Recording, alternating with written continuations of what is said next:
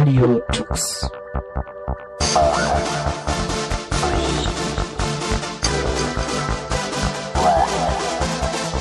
The German Linux Radio, the German Linux Radio.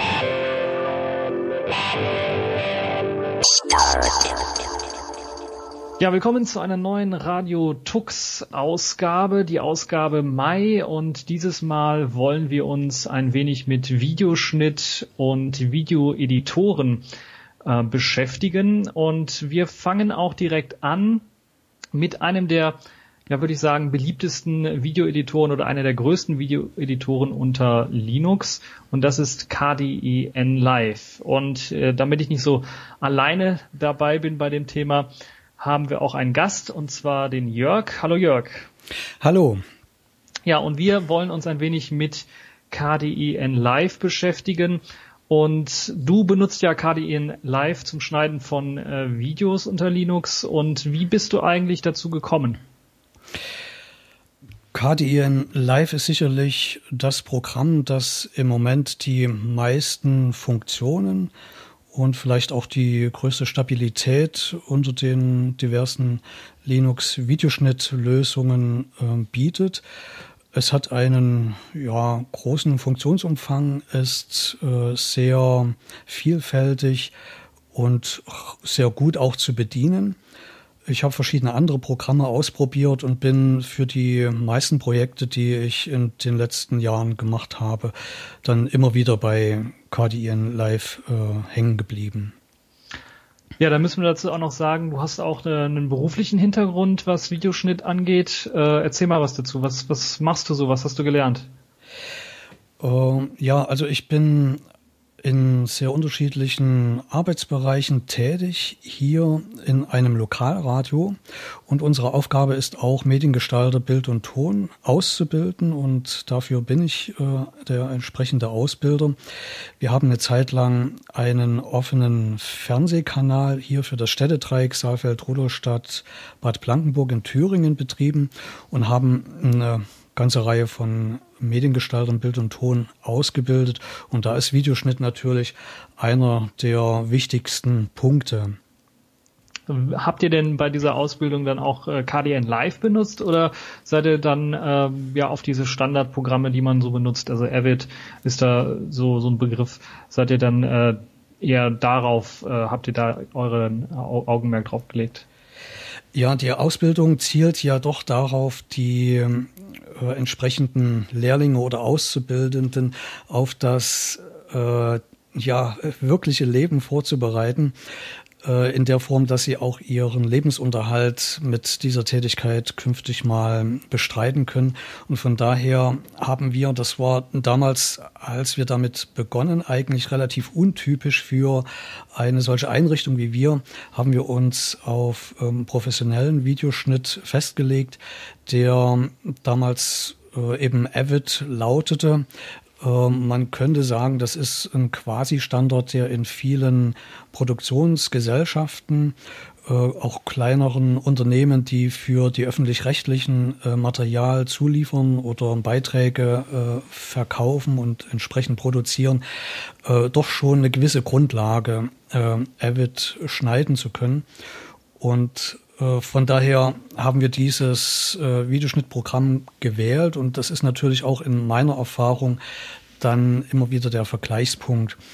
Ähm, in der Zeit, als wir begonnen haben, mit Avid zu arbeiten, waren die Macs noch nicht ganz so sehr weit verbreitet. Die Grafiker äh, benutzen natürlich Macs sehr gerne und äh, Avid läuft auch unter dem Mac. Die Verbreitung oder die Nutzung von Videoschnitt auf dem Mac hat natürlich in den letzten Jahren ziemlich drastisch äh, zugenommen.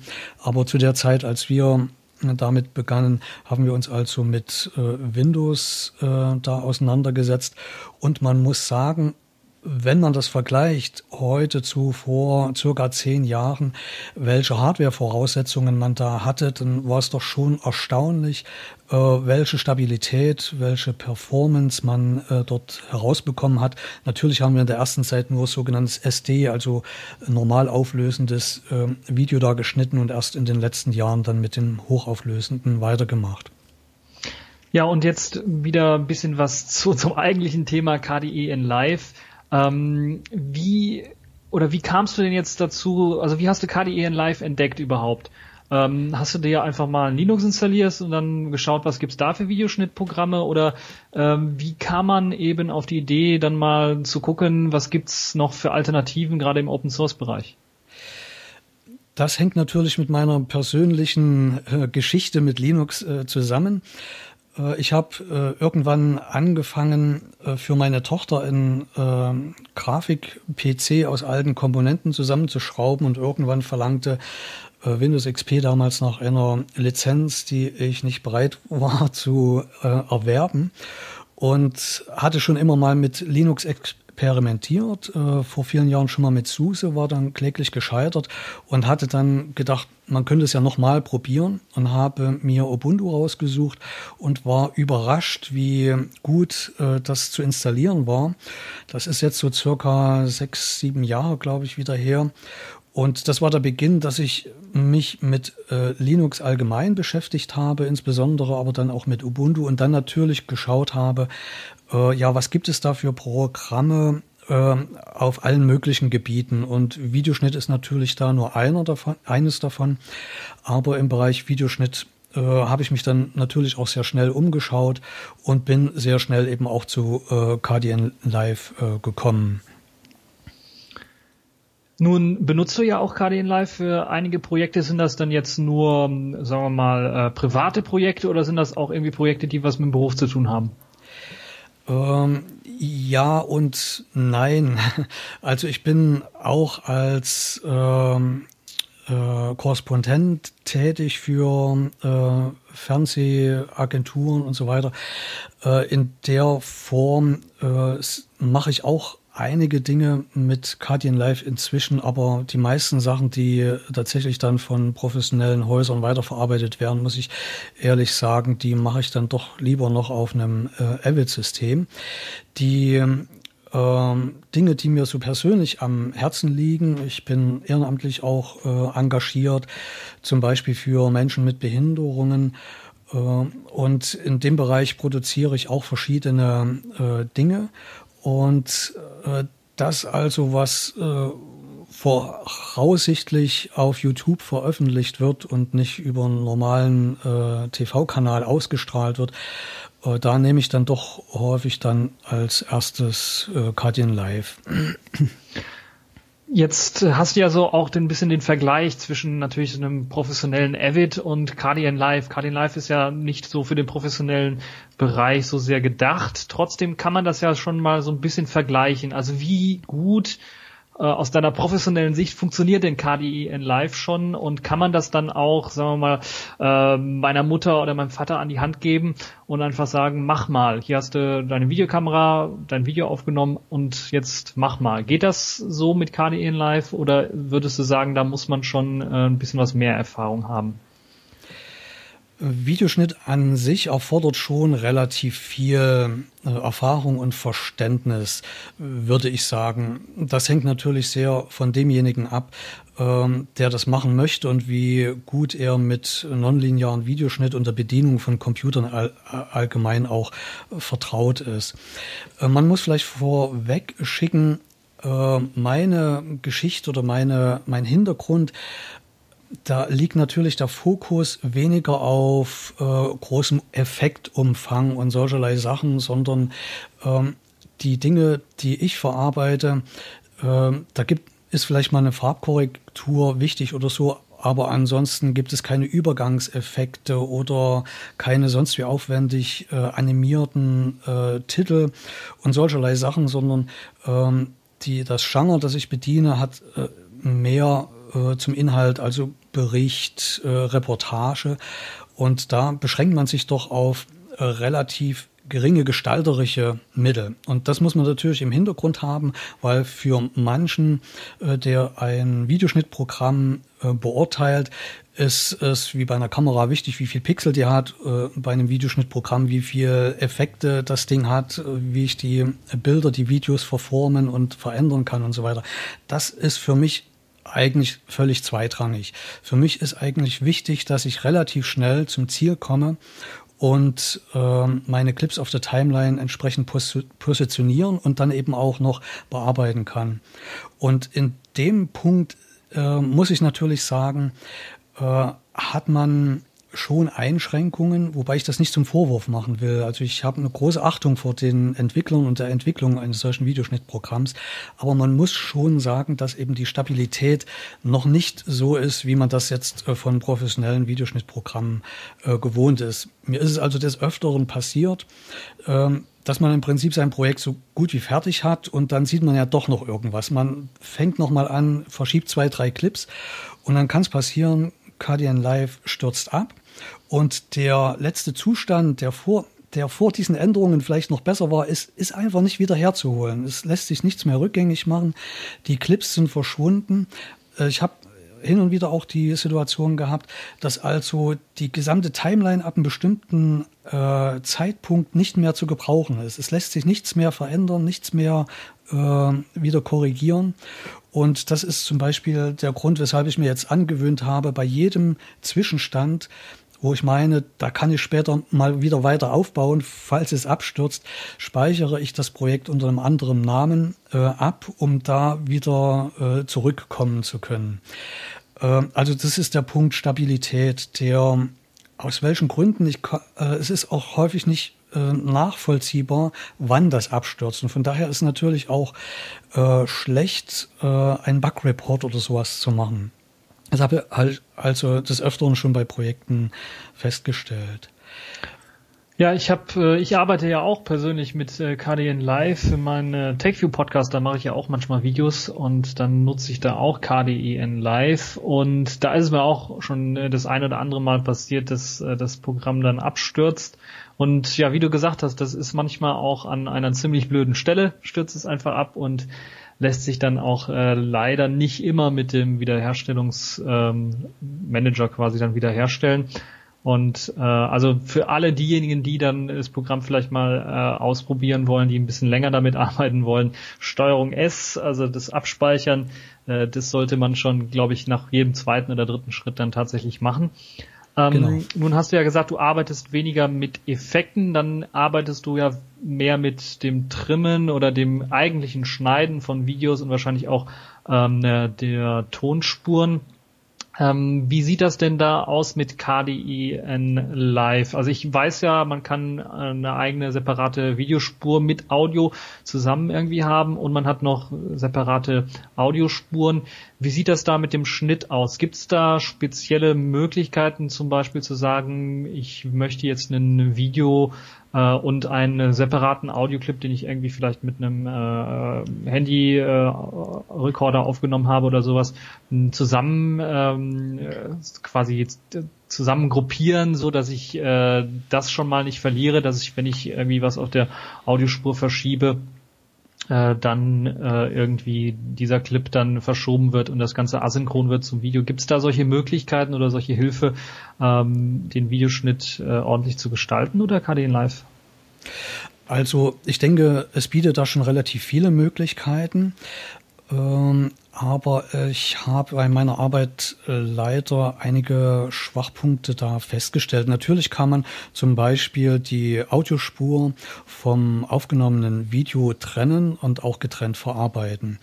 Äh, ein Problem, das ich zum Beispiel äh, immer wieder habe, meine Aufnahmen mache ich meistens mit einer Canon XF100 und in der Regel nimmt man auf dem ersten Kanal so die Atmo auf und auf dem zweiten Kanal den O-Ton, wenn man zum Beispiel ein Interview macht.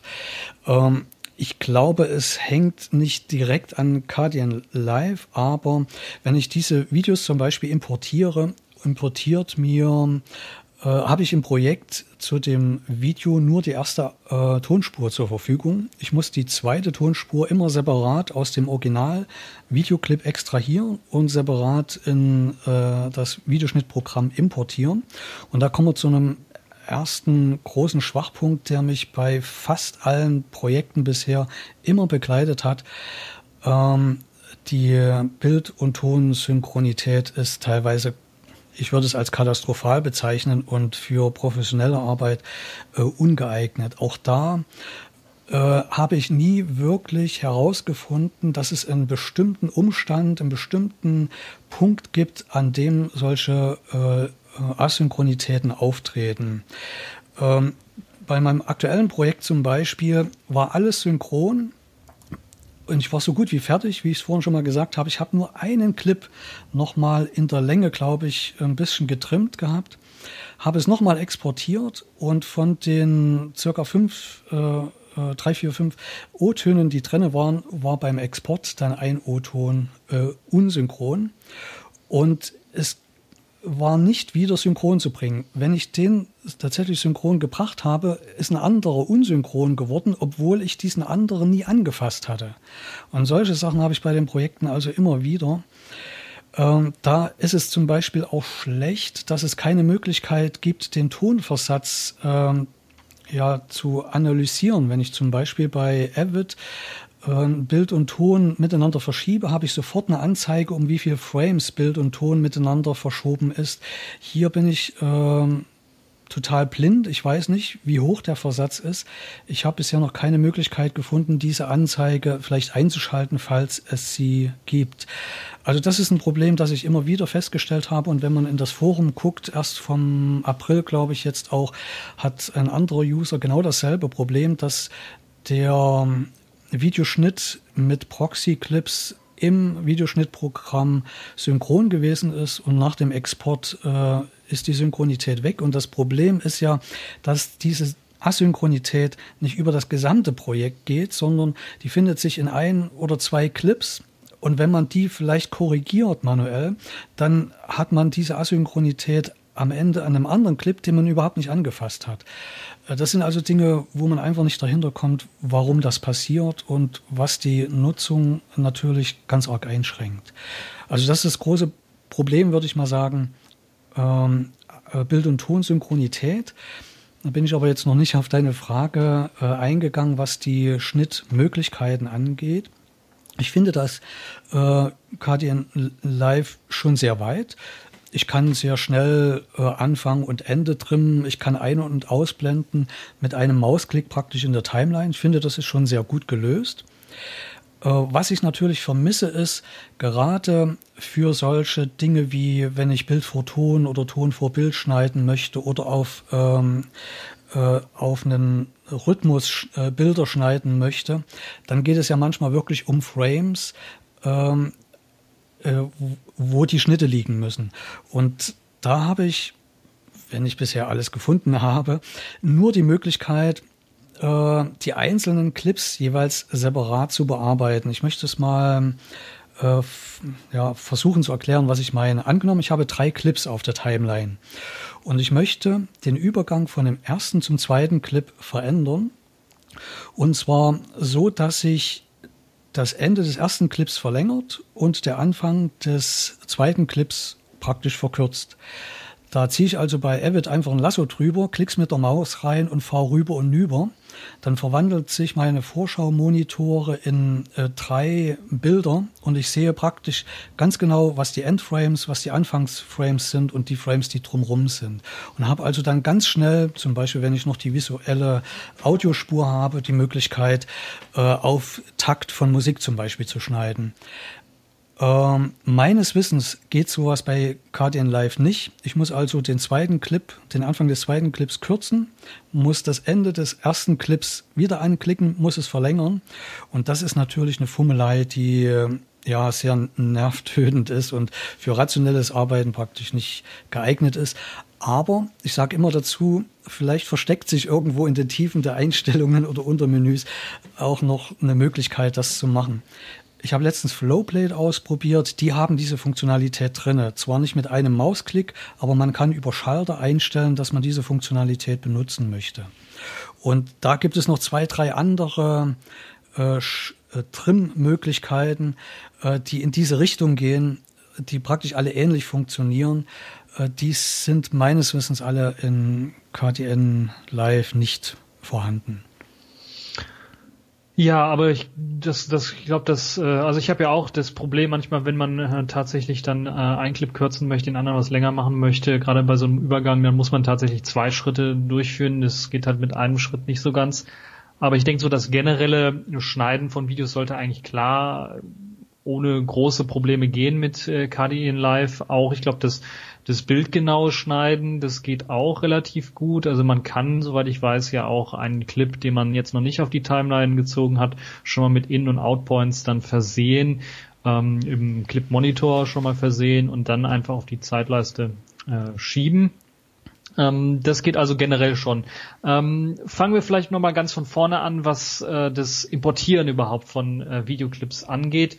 Da gibt's ja einige ähm, ja, Videoformate, die normalen Nutzer, sage ich mal, die jetzt so ein Videoschnittprogramm dann verwenden, werden dann wahrscheinlich das äh, ähm, MP4-Format mit einem H264-Codec eventuell verwenden.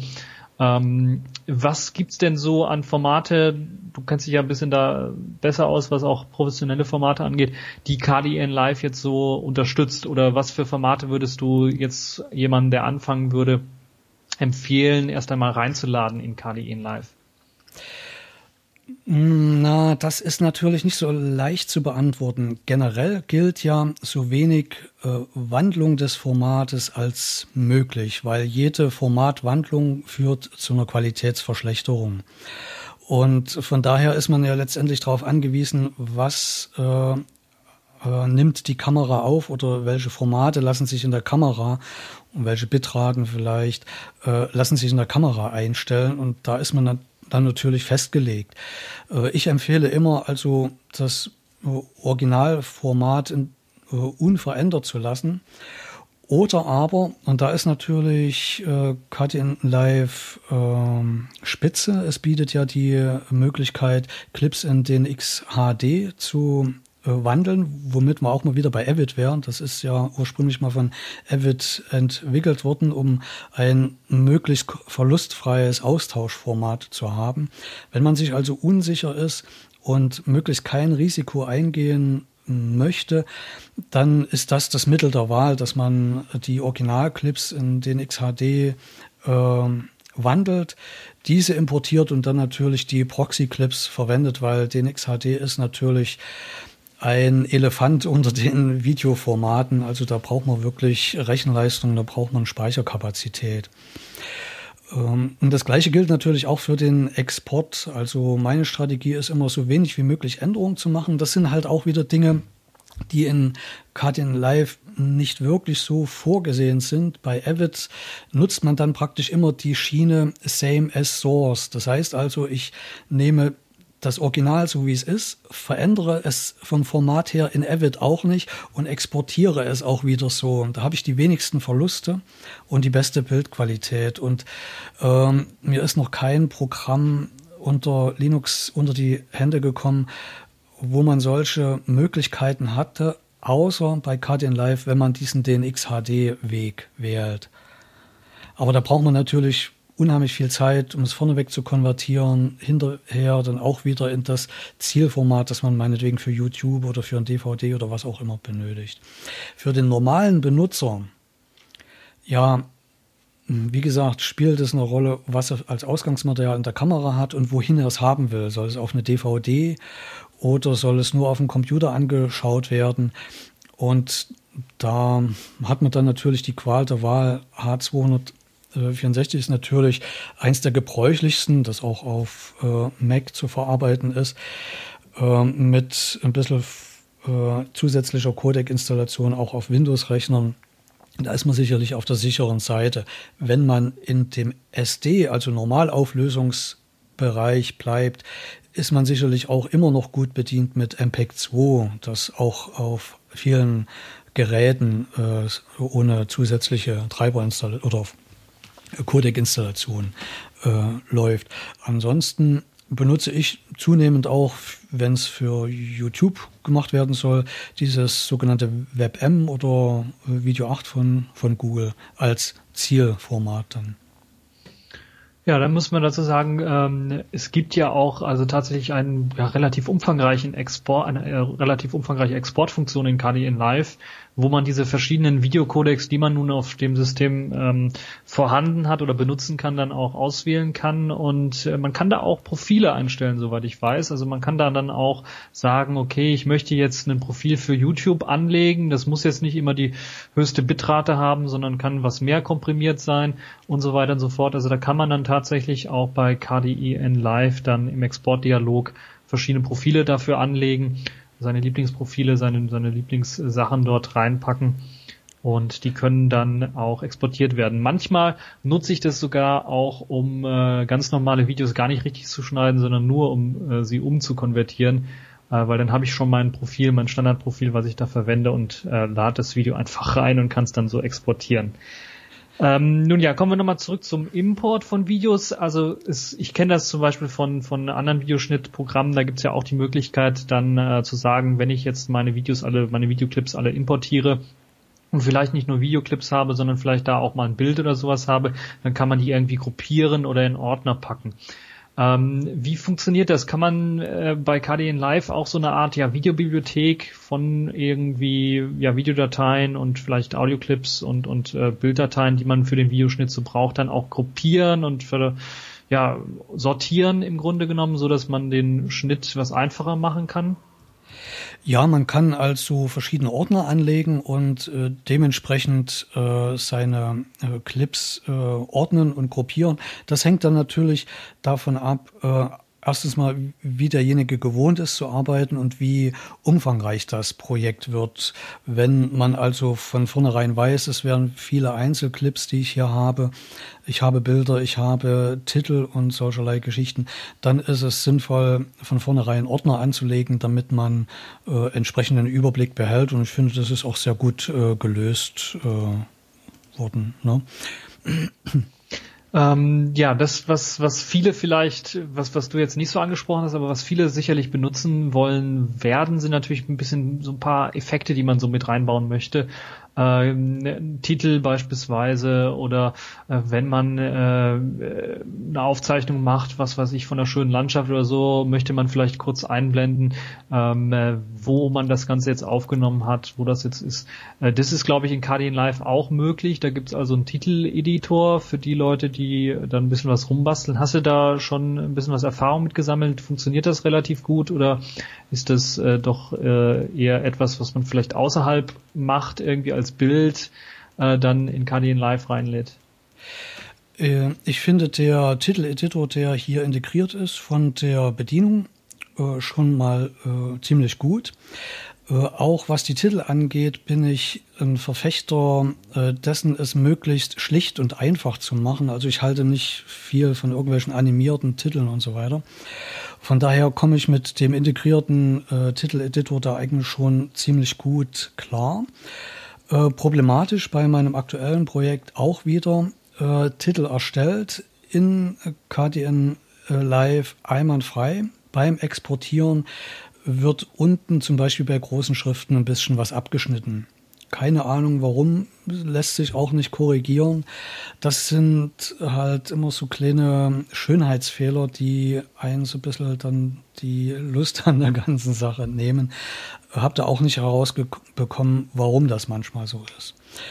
Ähm, was die Titelgestaltung an sich angeht, da gibt es jetzt sehr unterschiedliche Vorgehensweisen. Es gibt natürlich auch separate Programme.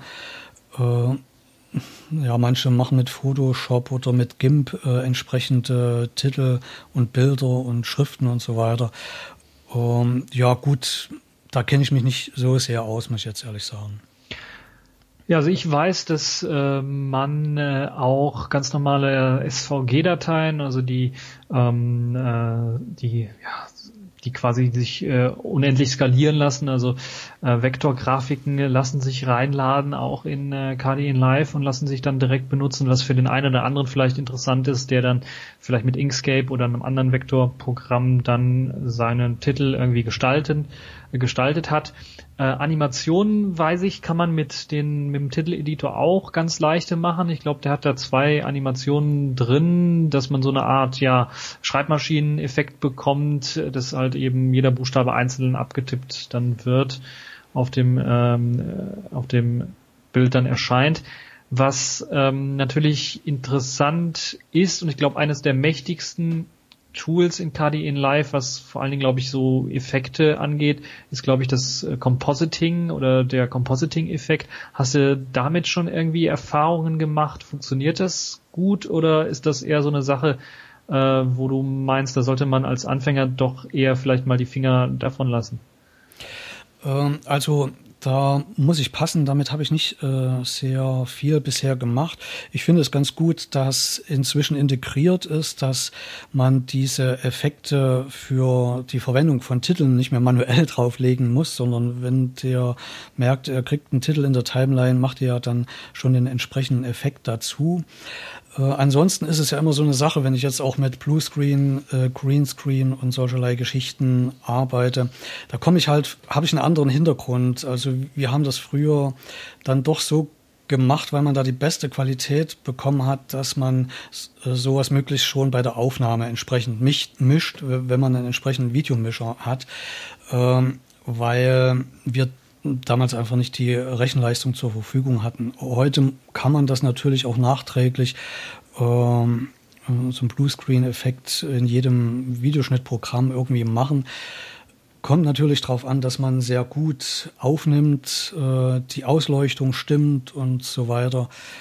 Äh, aber damit habe ich hier noch nicht experimentiert, muss ich ehrlich sagen. Also Bluescreen habe ich auch noch nicht so richtig experimentiert. Ich weiß nur, dass man das bei KDE in Live äh, relativ einfach einstellen kann. Also wenn man eine Aufnahme tatsächlich von einem Bluescreen oder Greenscreen gemacht hat, kann man einfach äh, bei KDE in Live einfach diesen, diesen kleinen Farbtupfer oder den kleinen Farbwähler auswählen und dann die Farbe auf dem Bild auswählen, die jetzt als äh, Bluescreen quasi herhalten soll. Und dann kann man einfach ein anderes Bild drunter legen oder einen anderen Videoclip drunter legen, was dann äh, recht nette Effekte teilweise hat. Es gibt, glaube ich, bei der allerneuesten Version von KDE Live sogar dann auch die Möglichkeit, nochmal das Fuzzing einzustellen, also die Möglichkeit, inwieweit dann jetzt dieses, äh, dieser Blau- oder Grünwert dann genommen werden soll und äh, den muss man, den Regler muss man manchmal setzen, um dann die Person, die da im Vordergrund steht oder das Objekt, was im Vordergrund steht, dann äh, vernünftig äh, auch im Vordergrund äh, stehen zu lassen und nicht äh, irgendwie in Leuchten, äh, um, um das Objekt irgendwie zu haben. Solche Geschichten gehen also auch, aber es ist relativ simpel gehalten. Also ich glaube, das ist äh, dann doch eher noch ein Tool, was dann, glaube ich, was verbesserungswürdig ist, was, was den Bereich angeht. Ansonsten ähm, Effekte, also ich weiß, es gibt einen, einen Pen- und Zoom-Effekt, der einem ermöglicht, dann äh, zum Beispiel bei größeren Bildern einfach einen bestimmten Zoom-Bereich erstmal auszuwählen, dann langsam rauszuzoomen oder über das Bild dann von links nach rechts oder sowas zu fahren. Und da hat KDE in Live eigentlich doch relativ gute, ähm, also für, für in Sachen Open Source äh, relativ gute Bearbeitungsmöglichkeiten, was jetzt solche Effekte angeht.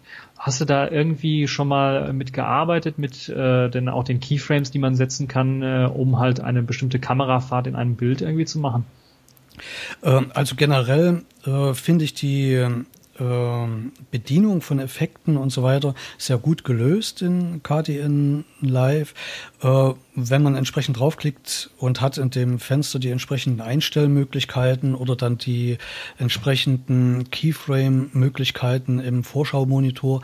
Also ich finde, da ist sehr viel Arbeit reingeflossen und das ist wirklich auch äh, sehr gut gemacht und gerade da, denke ich, hebt sich äh, das Schnittprogramm auch äh, im Moment von anderen verfügbaren unter Linux äh, sehr stark äh, ab. Ja, nachdem man halt eben sein Video dann zusammengeschnitten hat, eventuell noch sein Audio zusammengeschnitten hat, geht's halt äh, ans Exportieren. Das, was mir an KDN Live so ein bisschen noch fehlt, ist neben dieser guten Exportfunktion, die ich ja schon mal erwähnt habe, ist vielleicht so eine Möglichkeit dann zu sagen, okay, das Video ist sowieso für YouTube gedacht, also exportiere mir es in ein äh, ja, kompatibles Format und dann lade es mir irgendwie hoch bei YouTube. Ähm, das ist so eine Sache, die mir fehlt. Was sind so die Sachen, die jetzt ähm, zunächst einmal aus User-Sicht, was wären so die Sachen, die so fehlen würden? Also für den Otto-Normal-Nutzer, der mal kurz einen Videoschnitt äh, unter Linux machen würde, was würdest du sagen, was würde dem so ein bisschen fehlen an KDN Live? Also für mich fehlen äh, ist das Wichtigste eigentlich, dass die Trim-Funktionen fehlen. Ähm, dass man keine äh, Anzeige für Bild- und Tonversatz hat. Ähm, was ich fummelig finde, ist die Zeitleiste in der Timeline. Die ist mir also viel zu schmal. Wenn man also den Cursor eine bestimmte Stelle positionieren muss, dann muss man ziemlich genau immer treffen, damit man nicht irgendwie einen äh, Clip äh, damit anklickst oder so. Ähm, ja, das sind eigentlich so die Sachen, die aus meiner Sicht äh, so erstmal auffallen. Äh, ich denke, für den Otto-Normal-User kann es durchaus sein, dass der Funktionsumfang schon mal äh, ja, denjenigen erschlägt. Das ist halt immer die Frage, wie definiert man jetzt den Otto-Normal-User für ein Videoschnittprogramm? Das ist halt doch schon ein bisschen eine andere Sache als ähm, eine Textverarbeitung oder ja, so von daher kann ich da jetzt eigentlich nicht, nicht mehr dazu sagen.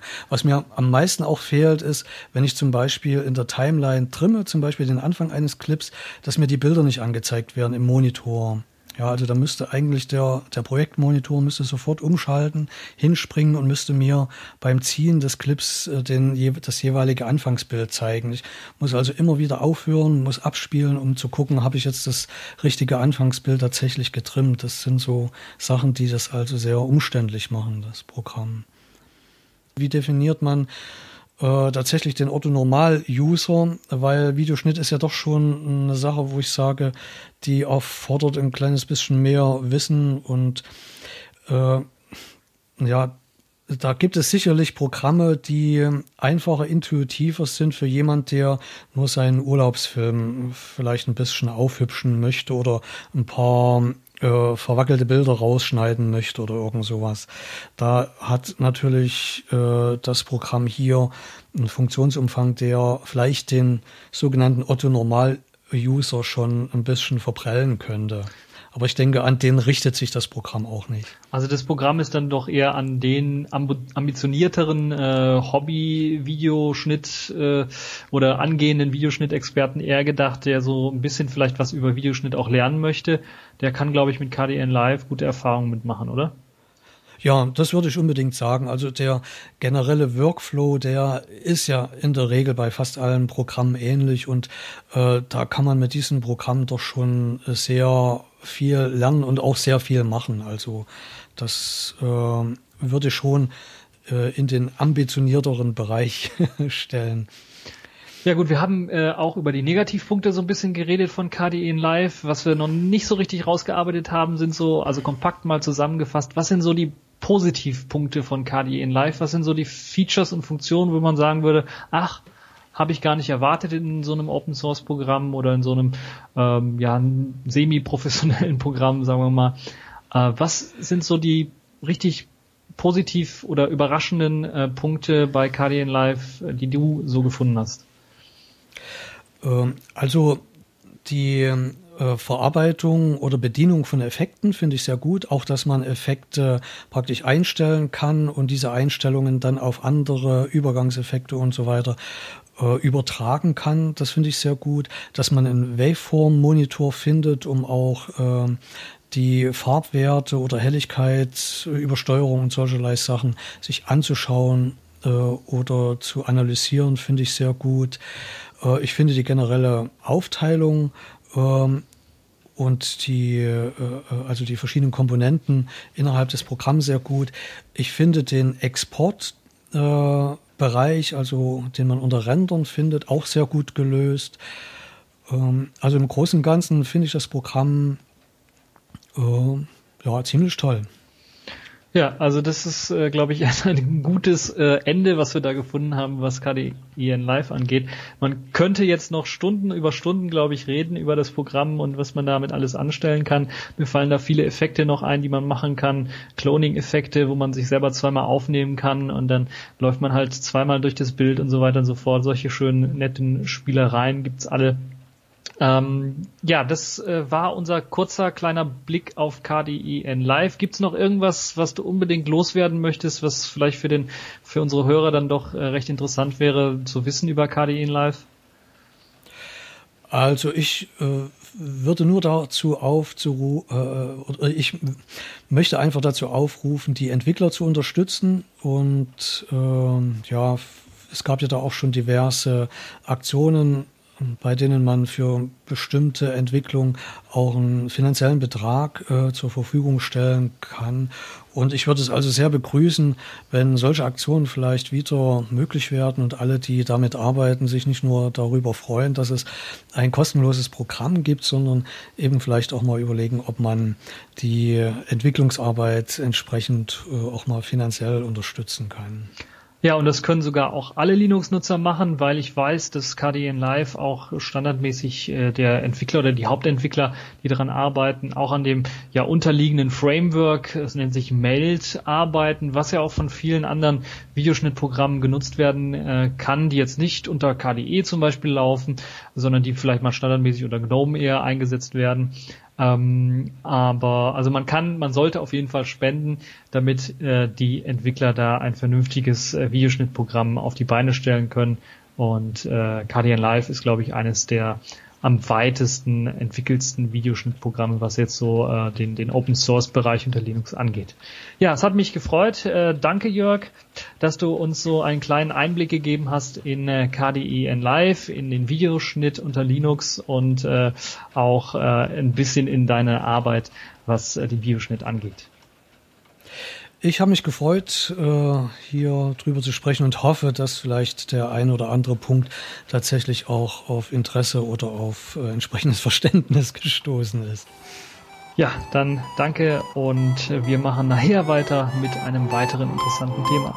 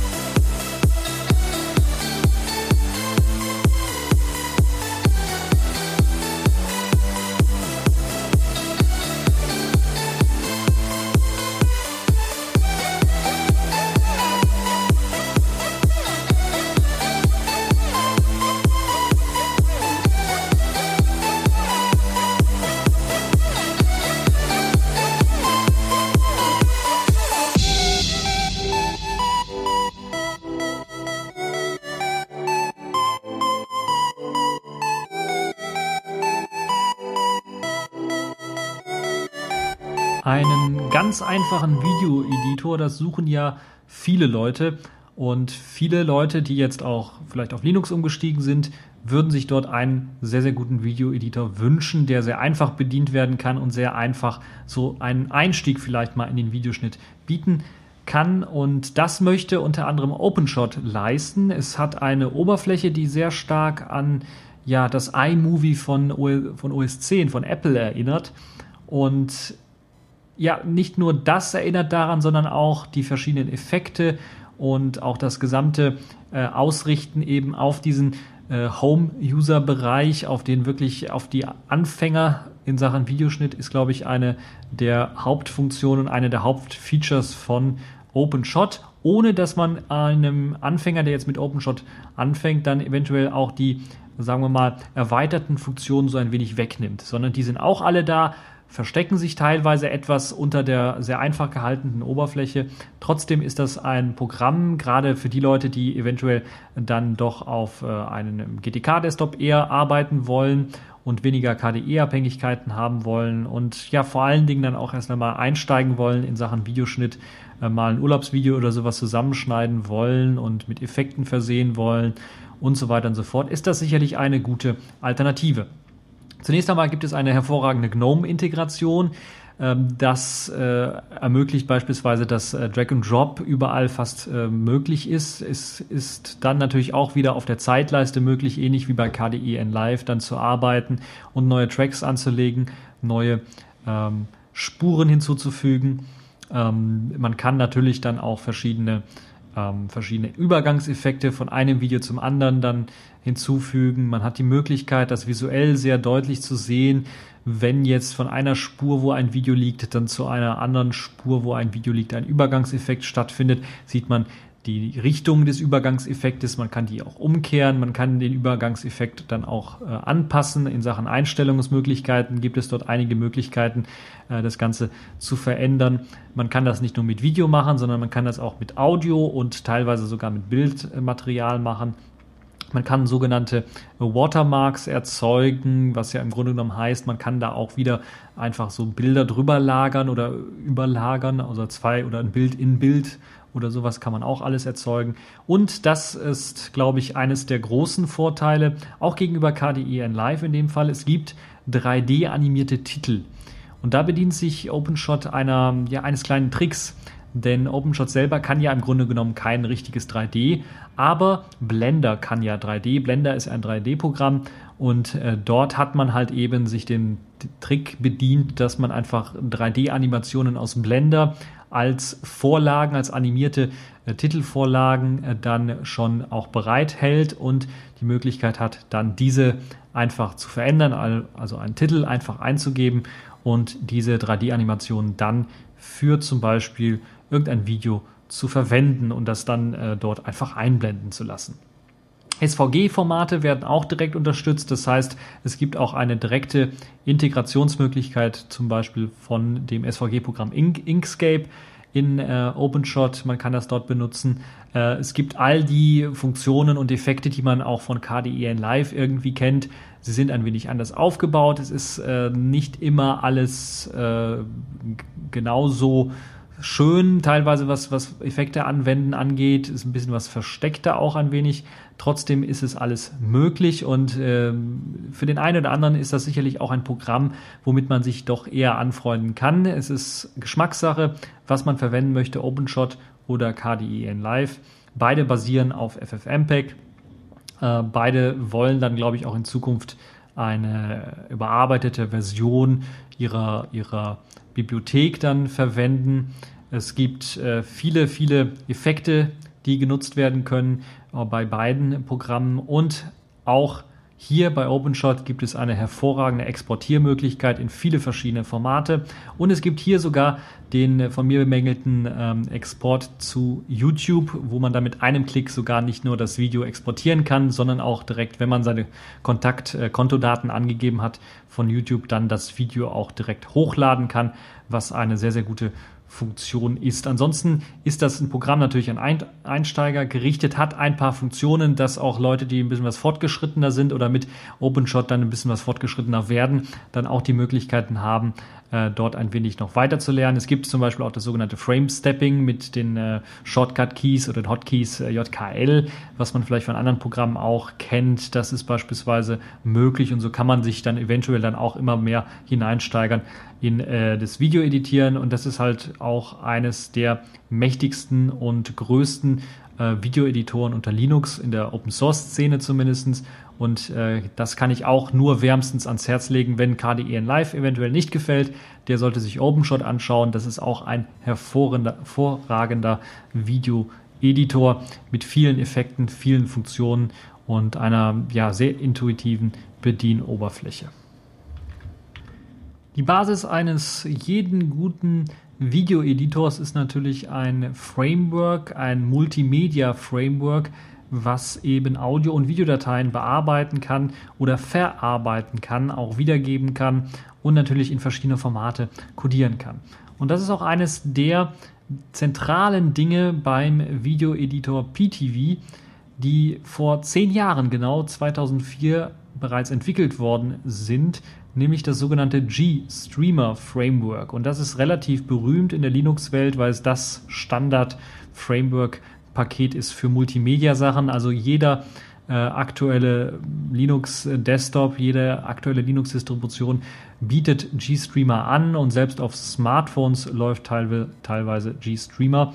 Und es bietet halt eben einen sehr, sehr guten Audio- und Videocodec-Support und damit eine hervorragende Basis eigentlich für einen Videoeditor. Das hat man sich damals auch gedacht, als man an GStreamer gearbeitet hat und hat dann auch im Jahr 2004 PTV gestartet, den Videoeditor, mit natürlich der Zielgabe zunächst einmal äh, sehr einfach zu sein, sehr simpel zu sein, aber sehr stabil auch zu sein. Das war nämlich eines der großen Hauptmerkmale. Man möchte Stabilität vor Feature-Ritis setzen, würde ich mal fast schon sagen. Also Stabilität vor Funktionalität.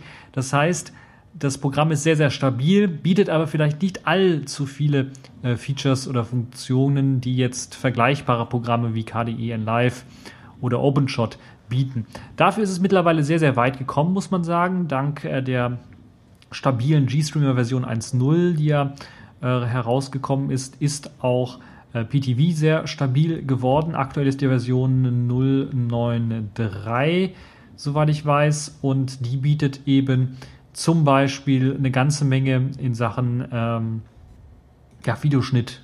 Das heißt, es ist zunächst einmal ähnlich wie bei allen anderen Programmen auch. Man kriegt wieder seine ganz normale Zeitleiste, hat die Möglichkeit, Audio- und Videoclips draufzuziehen, hat dann aber auch wieder äh, Effekte für eben äh, Überlagerungen, für äh, das äh, Springen von einem Clip zum nächsten, also Übergangseffekte, aber auch Audioeffekte, die hinzugefügt werden können. Solche Sachen sind auch schon drinnen und das PTV-Projekt ist auch gerade auf der Suche oder ist gerade dabei, sich die Version 1.0 dann mit Hilfe von Spenden auch wieder äh, dann finanzieren zu können, weil ja viele Leute wirklich schon seit über zehn Jahren teilweise an dem Programm arbeiten oder mindestens zehn Jahren an dem Programm arbeiten und das äh, hat es dann aus meiner Sicht dann auch verdient. Es gibt äh, auch, äh, das ist das Tolle, wie bei den anderen Videoeditoren habe ich das nicht so sehr erwähnt, aber es gibt ja auch immer äh, Videotutorials zu den Editoren, was man dann mit denen alles machen kann. Und hier gibt es eine ganze Reihe von äh, Videos, die auf der Showcase-Seite von PTV zu finden sind, wo man sich dann schon einmal einige äh, editierte Clips auch anschauen kann, was das äh, Ganze sicherlich auch sehr interessant macht. Äh, dann ist natürlich PTV immer noch sehr stark in der Entwicklung äh, befindlich, aber es hat schon einige sehr, sehr interessante Funktionen äh, mit an Bord bekommen, äh, neben der Medienbibliothek, die man aufbauen kann, wo man verschiedene Medien mit reinladen kann, die dann auch in dem Projekt mit reinspeichern kann, gibt es natürlich dann auch sehr fein und granulare Keyframe-Einstellungsmöglichkeiten für Bilder, aber auch für Audio. Und das ist also wirklich eine tolle Sache. Rendern ist wieder hervorragend. Hier ist alles quasi äh, wird da wunderbar unterstützt, was Codec-Support angeht, äh, wie eigentlich bei den anderen Programmen auch, dank natürlich des GStreamer-Frameworks, was da drunter liegt. Man muss natürlich dann die entsprechenden Codecs auch installiert haben, damit das Ganze funktioniert. Es gibt äh, die sogenannte GES-Unterstützung äh, und, und Hardware-Beschleunigungsunterstützung, die ja auch mit Hilfe von GStreamer äh, dann äh, zur Verfügung gestellt wird. Das ist also auch alles möglich. Es ist momentan wirklich noch etwas in Entwicklung befindlich. Das kann also doch, äh, obwohl man sagt, es soll sehr stabil laufen, mal ab, hin und, äh, also ab und zu dann doch mal abstürzen.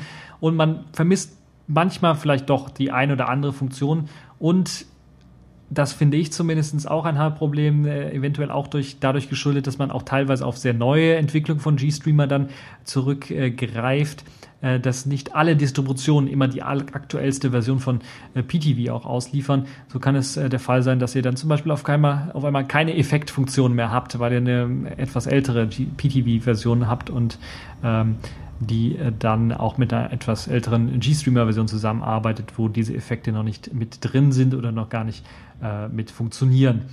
Das aber auf jeden Fall ein Programm, was sich lohnt anzuschauen, äh, gerade für alternativ, äh, als Alternative unter GNOME zum Beispiel zu OpenShot, was ja angekündigt hat, auf die Qt-Basis zu wechseln. Für die Leute, die das nicht so mögen, ist das sicherlich eine interessante Sache. Aber auch sicherlich äh, für die Leute interessant, äh, dann mal zu schauen, was es so äh, in Sachen Backend anderes gibt, weil die anderen Programme, die ich jetzt alle so ein bisschen angesprochen habe, äh, basieren ja alle auf dem FFmpeg äh, als Audio- und Video-Framework. Und das ist halt eine andere Basis, die hier verwendet wird, GStreamer, die dann einem auch äh, eventuell an der einen oder anderen Stelle etwas überraschen kann, was äh, Genauigkeit im Bild- und Audiomitschnitt angeht, was äh, Synchronis Synchronisation und Synchronisität angeht in äh, verschiedenen Bereichen mit, mit Effekten und so weiter und so fort. Das kann man sicherlich dann hier auch äh, noch ein bisschen was rumexperimentieren. Aber momentan ist es äh, noch nicht so weit, dass ich sagen würde, es kann als Ersatz für ein KDE N Live, für ein OpenShot oder sowas herhalten. Es kann als einfaches Videoschnittprogramm durchaus schon verwendet werden. Äh, sobald man aber da reingeht und viele Effekte, Titel äh, drauflaufen lassen möchte, äh, hinzufügen möchte oder mit, mit, mit Titeleffekten irgendwie arbeiten möchte, Bilder reinladen möchte und dann vielleicht so ein Pan- und Zoom-Effekt in die Bilder mit reinbringen möchte, dann stößt das so langsam an seine Grenzen. Trotzdem ist es fast soweit, würde ich sagen. Es ist so kurz davor, dass das Ganze dann mit der Version 1.0 hoffentlich dann auch ein sehr, sehr guter Videoeditor wird, den man unbedingt mal ausprobieren sollte. Das also das auf GStreamer aufsetzende PTV, was auch sicherlich für den Einsteiger aber auch für den Fortgeschrittenen dann, äh, wenn jetzt Version 1.0 rauskommt und die Effekte alle mit eingebaut sind, äh, sicherlich eine oder für den ja, fortgeschrittenen Nutzer in Sachen Videoschnitt durchaus äh, eine interessante Geschichte ist. Ja, kommen wir mal ein bisschen was weg von dem Heimbenutzer, von dem Anfänger in Sachen Videoschnitt und kommen wir mal eher was zu den Profi-Tools. Dort gibt es nämlich eines, ja, ich würde schon fast sagen, das Urgestein eines Videoeditors, eines Profi-Videoeditors unter Linux, einen, eines freien, nicht-linearen Videobearbeitungsprogrammes, und zwar ist das Cinelera. Cinelera ist ein Produkt, das von der Heroin Virtual Limited entwickelt wurde und jetzt mittlerweile auch unter der GNU General Public License veröffentlicht worden ist, also ein GPL-Programm ist und es wurde am 1. August 2002 tatsächlich äh, dann veröffentlicht. Als Vorgängerprodukt gab es quasi das äh, recht bekannte Broadcast 2000, was sicherlich dem einen oder anderen eventuell auch was sagen können wird. Cinelera. Cinelera ist ein Programm, was, weil es schon etwas älter ist und wie ja auch gesagt schon auf dem äh, Broadcast 2000 ein wenig aufbaut, ein Programm, was jetzt nicht zum Beispiel mit einer Qt-Bibliothek oder einer GTK-Bibliothek kompiliert daherkommt, sondern mit eigenen Widgets, mit einem eigenen Design, mit einem eigenen Aussehen, das ja, sagen wir mal, ein bisschen was angestaubt ist mittlerweile, aber doch schon an professionelle Studio aus, äh, an Studioprogramme erinnert, die also im Studio auch eingesetzt werden. Und das Programm hat einige besondere äh, Merkmale, kann man sagen, also einige Besonderheiten, was das Unterstützen von speziellen äh, Dingen in Sachen Audio- und Videobereich angeht. Zunächst einmal gibt es natürlich auch die Unterstützung von hochauflösenden Audio- und äh, Videospuren und äh, hochauflösende Audio- und Videoqualitäten werden dort unterstützt. Es gibt 64-Bit-Audio-Unterstützung zum Beispiel. Es werden die RGB und JCB-CR-Farbräume unterstützt. Die stehen sogar gleichzeitig zur Verfügung. Das vielleicht für den einen oder anderen auch sehr interessant. Ähm, und es gibt natürlich auch eine zahlreiche Anzahl von Filtern in Sachen Audio, aber auch Video. Ein paar sind schon ein bisschen angestaubt, andere sind doch relativ gut. Der Videoschnitt ist selber relativ gut. Man muss allerdings sagen, dass zumindest so ist meine Erfahrung, was Cinelera angeht, wenn man das Programm tatsächlich nutzt, äh, dass man den richtigen Codec erwischen muss, weil es kann tatsächlich sein, dass es äh, nicht direkt abstürzt. Also das äh, kann man nicht sagen, sondern es ist eigentlich sehr, sehr stabil. Aber es kann manchmal sein, wenn ein Codec nicht so gut unterstützt wird und gerade wenn man das Frame genau schneiden sehr gut machen möchte, kann es sein, dass es Fehlermeldungen rauswirft, die ein wenig nerven, weil die dann immer wieder kommen. Wenn man merkt, okay, das ist der falsche Codec, sollte man eventuell auf einen anderen Codec gehen. Ich habe äh, immer mit äh, MPEG 2 damit gearbeitet. Das hat relativ gut funktioniert. Also wenn man ein Video in H264 oder sowas hat, ähm, sollte man sich vielleicht mal Gedanken machen, wenn es nicht funktioniert, wenn es Probleme gibt, das eventuell in MPEG 2 umzukonvertieren und dann in Cinelera zu äh, bearbeiten. Ja, vom Aussehen her erinnert es so ein bisschen an Adobe Premiere Pro oder Final Cut von Apple äh, oder andere Videocompositing-Programme wie zum Beispiel Adobe After Effects oder Apple Shake.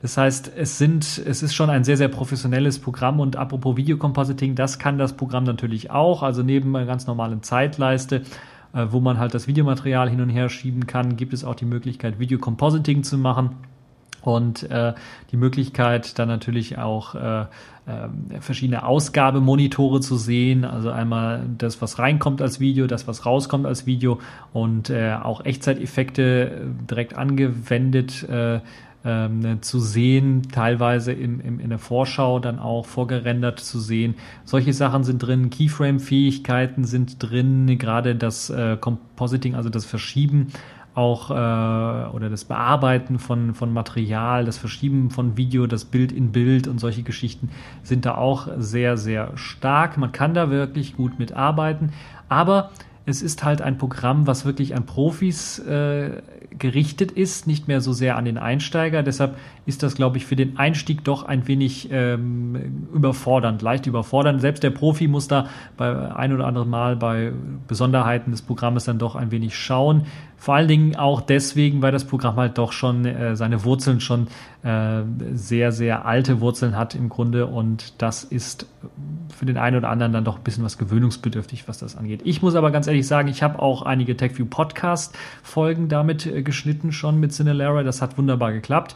Äh, das ähm, äh, Codieren, das Encodieren war dann doch ein wenig lang auf alten Maschinen, aber es hat wunderbar geklappt dann. Und das Schöne an dem Programm ist, dass äh, auch das Schneiden ohne große Probleme geklappt hat, auch auf älteren Maschinen. Das heißt, falls ihr einen ähm, noch etwas älteren Rechner habt oder Laptop und ihr wollt dort tatsächlich Videoschnitt betreiben, dann könnte Cinelera dann doch eine der Programme sein, die noch relativ gut laufen, weil es halt eben schon äh, die, die Codebasis schon relativ alt ist. Es wird aber noch weiterentwickelt. Es ist also nicht so, dass es irgendwie komplett eingestampft worden ist, sondern es wird weiterentwickelt. Es gibt sogar einen Fork, der sich Cinedera-CV nennt.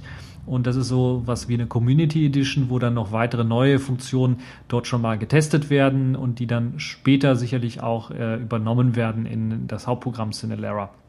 Cinelera CV ist äh, sogar jetzt in der Version 2.0 äh, steht es zur Verfügung, hat auch die Möglichkeit, zum Beispiel jetzt mit DV-Rohdaten äh, umzugehen, was jetzt Cinelera selber nicht so direkt kann. Und solche Funktionen sind halt eben ähm, eventuell auch ein Grund, sich mal dann, wenn man sich das Ganze anschaut, dann Cinelera, Cinelera CV mal anzuschauen. Ähm, es gibt noch weitere Abspaltungen wie Lumiera. Also im Grunde genommen ist die Community dabei, da ein wenig äh, aufzuräumen, vielleicht auch Code neu zu schreiben.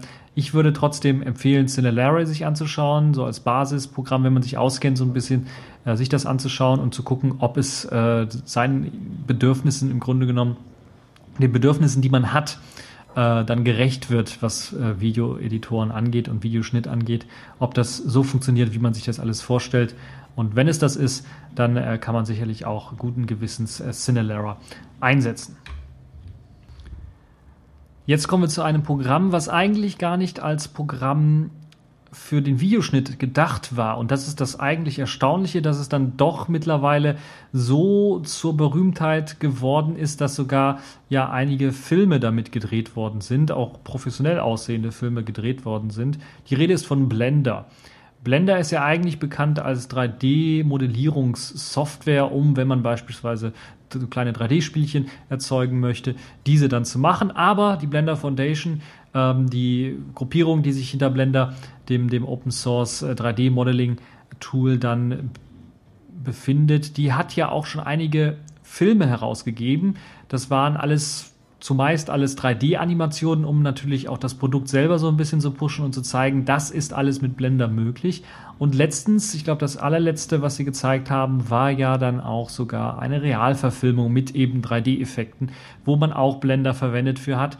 Und das hat dann nochmal ganz stark gezeigt, der Fokus liegt jetzt bei Blender oder sagen wir mal nicht der Fokus, aber zumindestens Blender lässt sich auch wunderbar für eben Filme einsetzen. Das heißt, in Blender ist auch ein Videoschnittprogramm, ein Videoeditor eingebaut. Der hat schon einige fantastische Funktionen mit eingebaut, einige fantastische Filter, die man natürlich auch schon von eben äh, ja anderen Videoeditoren her kennt. Das ist also das stinknormale, würde ich mal sagen. Die Oberfläche ist natürlich etwas gewöhnungsbedürftig erst einmal, aber wenn man äh, sich dann äh, den Video-Editor-Modus quasi äh, eingeschaltet hat, da gibt es ja eine Option schon, äh, dann hat man ein Layout, was man von anderen Videoeditoren auch herkennt, wo man dann mit arbeiten kann. Das Tolle an Blender ist ja dann nicht nur, dass man irgendwie Videoclips reinladen kann und ganz normal bearbeiten kann, wie auch in einem normalen Videoeditor und natürlich auch exportieren. Da gibt es auch diese wunderbaren Exportmöglichkeiten. Da muss ich erstmal alle Programme loben, dass die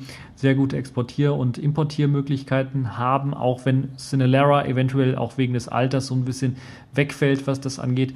Aber Blender macht das natürlich noch eine Ecke besser, wenn es darum geht, wenn man wirklich 3D-Animationen oder 3D-Filme machen oder animieren möchte, dann ist das sicherlich eines der äh, besten Tools, weil man dann ohne dass man ein weiteres Tool irgendwie aufrufen müsste, direkt in Blender bleiben kann, vielleicht eine andere Oberfläche dann aufruft ganz kurz und dann seine Animationen, dann seine 3D-Animationen dort äh, durchführen kann. Aber man kann natürlich auch, und so wie in dem äh, letzten veröffentlichten Film von der Blender Foundation, dann einfach sagen, ich habe jetzt schon mal einen Videoclip gedreht und möchte dann eine 3D-Figur einfach hinzufügen, als Overlay einfach drauflegen oder sowas. Das ist sicherlich auch eine der Funktionen, die Blender sehr stark kann und sehr gut kann, dass man dann einfach sagen kann, okay, dann ähm, animiere ich jetzt quasi, die, während ich in meinem Videoeditor bin, gleichzeitig äh, das, äh, die Figur, die 3D-Figur, die ich in meinem Video haben möchte. Das ist also eine sehr, sehr interessante Sache, wie ich finde. Und äh, das ist aber natürlich dann auch wieder so ein Programm, das ist wieder so ein Programm, wo ich sagen würde, für Profis gedacht.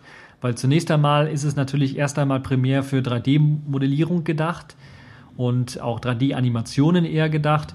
Und äh, diese Video-Editor-Funktion ist halt eben dazugekommen. Irgendwie hat sich historisch entwickelt und es wurde also nicht primär daran gedacht, einen Videoeditor zu entwickeln, auch wenn jetzt sehr viel Arbeit schon drin steckt, das äh, zu realisieren, dass man da auch vernünftig Videos äh, mitschneiden und editieren kann, ist das immer noch so ein bisschen, fühlt es sich zumindest für mich immer noch so ein bisschen wie ein Fremdkörper an. Und natürlich ist auch das Problem, wenn man so ein großes Programm hat, was nicht nur eben Videoschnitt kann, sondern auch 3D-Animationen und 3D-Modellierung kann, ist es natürlich auch so ein bisschen was überfordernd mit den ganzen Optionen und Einstellungsmöglichkeiten. Deshalb ist das was für absolute Profis, vor allen Dingen Profis, die 3D-Modellierung äh, und sowas machen wollen. Das heißt, das ist das richtige Tool, wenn ihr irgendwie 3D-Filme äh, herausgeben wollt, dann schaut euch unbedingt Blender an. Das ist übrigens äh, auch Open Source, das heißt, ihr findet das dort auch ganz einfach zum Runterladen für die verschiedenen Plattformen äh, Linux, äh, Windows und Mac OS 10. Und äh, ja, dann einfach ausprobieren. Es gibt auch äh, tonnenweise Tutorials dafür. Es gibt, glaube ich, sogar kommerziellen Support, teilweise von Firmen. Und es gibt ja auch immer wieder Ankündigungen von neuen Filmen, die mit Blender gemacht oder geschnitten worden oder teilweise geschnitten worden sind. Und da gibt es jetzt zum Beispiel einen äh, Open Animation Film, äh, der jetzt im Crowdfunding steht, wo ihr dann auch vielleicht äh, mit äh, helfen könnt. Äh, das ist äh, The Gooseberry Project, wo ihr dann einen ganzen Film dann finanzieren könnt sie suchen da 500.000 Euro wollen sie äh, zusammensuchen und jetzt sind es knapp 300.000, was sie schon haben. Also da könnt ihr dann auch mitmachen, falls ihr Blender unterstützen wollt. Blender auf jeden Fall ein Programm, was man sich dann äh, doch anschauen äh, sollte, wenn man eben mit den anderen Programmen auch als Anfänger oder vielleicht als Fortgeschrittener oder als Umsteiger vielleicht dann nicht so richtig klar gekommen ist, dann könnte man sich auf jeden Fall Blender anschauen. Es ist gewöhnungsbedürftig, ehrlich zugeben, aber dann, wenn man sich da mal äh, reingearbeitet hat, äh, dann ist das doch äh, wirklich äh, eine sehr, sehr gute Sache und sicherlich für den einen oder anderen auch interessant, dass da auch schon ja, relativ bekannte kleine Open Source Filmchen mitgemacht worden sind und viele Spiele auch mit gerendert worden sind. Vielleicht auch einer der Gründe, weshalb das Projekt sehr, sehr stark auch unterstützt wird und Unterstützung findet an verschiedenen Orten, nicht nur im Internet, sondern auch von verschiedenen Firmen. Das also das Programm Blender, was auch Videoschnitt kann. In Sachen professionelle Programme haben wir ja bisher nur Open Source Programme uns angeschaut, aber neben Open Source gibt es ja auch kommerzielle Programme, proprietäre Programme, die vertrieben werden und die teilweise auch in Hollywood-Produktionen eingesetzt werden. Und es gibt seit Anfang des Jahres und Ende des letzten Jahres ein sehr, sehr professionelles Programm, was nun auch unter Linux zur Verfügung steht und äh, nicht nur unter Linux natürlich, sondern auch unter Windows. Da ist es schon was länger, ähm, steht es dort auch was länger zur Verfügung. Und eine macOS 10 Version ist auch schon geplant. Die Rede ist von Lightworks. Lightworks ist ein sehr, sehr mächtiges Programm. Das ist ein wirkliches Profi-Videobearbeitungsprogramm. Äh, und das ist schon länger in der Entwicklung, wird schon länger benutzt ist äh, schon in Hollywood-Produktionen eingesetzt worden und kommt mit einer Oberfläche daher, die äh, dann auch die Professionalität erkennen lässt, weil das Ganze ist halt nicht mehr, sagen wir mal, läuft nicht mehr in einem Fenster oder sowas, sondern es bringt quasi sowas wie einen eigenen Desktop mit, wo man dann halt die verschiedenen Tools in kleinen Fensterchen äh, dann so anordnen kann, wie man es am besten möchte. Also die Anpassbarkeit ist sicherlich bei Lightworks eines der allergrößten und besten Funktionen, die es gibt, weil man halt eben die freie Gestaltungsmöglichkeit hat, wo man seine Tools hinlegen möchte auf dem Bildschirm. Und da braucht man sicherlich äh, auch ähm, nicht nur einen Monitor, sondern kann das dann auch wunderbar äh, mithilfe äh, dieses ja fast schon Desktop-ähnlichen Modus von Lightworks dann auf zwei Bildschirmen anordnen. Und das Tolle ist dann, man kann es sogar dann auch abspeichern, diese Anordnung, und äh, dann auch für verschiedene Nutzer dann verschiedene Anordnungen dann benutzen. Das ist also eines der äh, tollen Funktionen von Lightworks. Lightworks hat natürlich ähm, jede Menge Features. Ich möchte sie nicht alle aufzählen, aber einige möchte ich zumindest mal nennen. Zum einen, äh, um ein bisschen die Professionalität auch so ein bisschen äh, dann äh, darzustellen. Unter anderem unterstützt es jede Menge Codec, Codecs, auch die Profi-Codecs, äh, ProRes, AV, CHD, Avid, äh, DNX HD, XD Cam HD, Red, äh, DVC Pro HD H264, XDCAM X, HD 422 und wie sie alle heißen. Also die ganzen Profi-Sachen werden auch alle unterstützt und das ist wirklich äh, eine tolle, tolle Geschichte. Es gibt äh, dann auch die Möglichkeit, zum Beispiel Clips äh, für einen Export im Hintergrund dann laufen zu lassen. Das heißt, man kann weiter mit dem äh, Video dann arbeiten und äh, den Videoschnitt durchführen. Das gleiche gilt natürlich auch für den Import. Wenn man ganz große, äh, gerade wenn man im Profiformat arbeitet, hat man ja ganz, ganz große ähm, Videodateien meistens oder ganz viele kleine Videodateien, die, wenn man sie zusammennimmt, dann riesengroß sind. Und die lassen sich dann alle im Hintergrund als Aufgabe oder als Task dann importieren und äh, so kann man dann seine eigenen Videoprojekte starten. Es gibt natürlich auch hervorragenden Hardware-IO-Support. Das heißt, für die verschiedenen Hardware, die man eben benötigt, um so einen Videoschnitt durchzuführen, äh, gibt es tatsächlich dann ähm, äh, Support. Es gibt sogar von der Firma selber auch verkauft äh, spezielle Tastaturen und spezielle Eingabegeräte, um mit Lightworks zu arbeiten, um den Videoschnitt deutlich besser zu machen.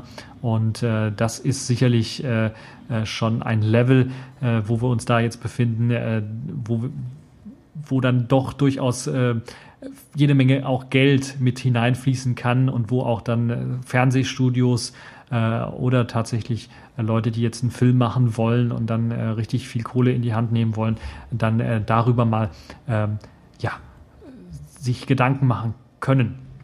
Es gibt äh, jede Menge andere Funktionen, 3D-Funktionen beispielsweise. Es lassen, lassen sich, ich glaube, das ist ein, eines der einzigsten Programme unter Linux, wo sich dann wirklich äh, richtig äh, professionell 3D-Filme mit erzeugen äh, lassen, wo man dann tatsächlich sieht, was, was auf dem einen Auge läuft, was auf dem anderen Auge läuft und so weiter und so fort, dass alles sich äh, editiert, äh, editieren kann, zurechtlegen kann. Multicam editieren ist auch möglich. Ähm, es gibt einen äh, Trim-Support, der jetzt äh, anders als das, was wir bei KDN Live zum Beispiel gehört haben, wo das so ein bisschen äh, nicht so richtig umgesetzt ist, ist das hier sicherlich auf dem Profiniveau mit äh, drinnen und äh, sehr präzise das Ganze äh, auch. Es ist eben auch teilweise proprietär, deshalb äh, benutzt man jetzt kein FFmpeg drunter oder kein G-Streamer drunter, sondern sowas eigenes, ein eigenes Framework, was man entwickelt hat, was man ja auch sicherlich schon jahrelang äh, in Benutzung hat, wo man sich mit auskennt und wo natürlich dann auch, ähm, was auch professionellen Ansprüchen dann genügt. Und das ist sicherlich äh, das, was dann hier sehr, sehr stark ist an dem Programm. Ich könnte jetzt noch weitere Loblieder auf das Programm äh, singen. Es ist ein sehr, sehr mächtiges Programm, aber es braucht dann natürlich auch ein mächtiges System. Das heißt, anders als jetzt zum Beispiel ein Cinelera, ist das natürlich äh, erstmal Welten ein Unterschied, weil Cinelera wirkt dann halt so, wie als ob es äh, ja, 15 Jahre vorher rausgekommen wäre.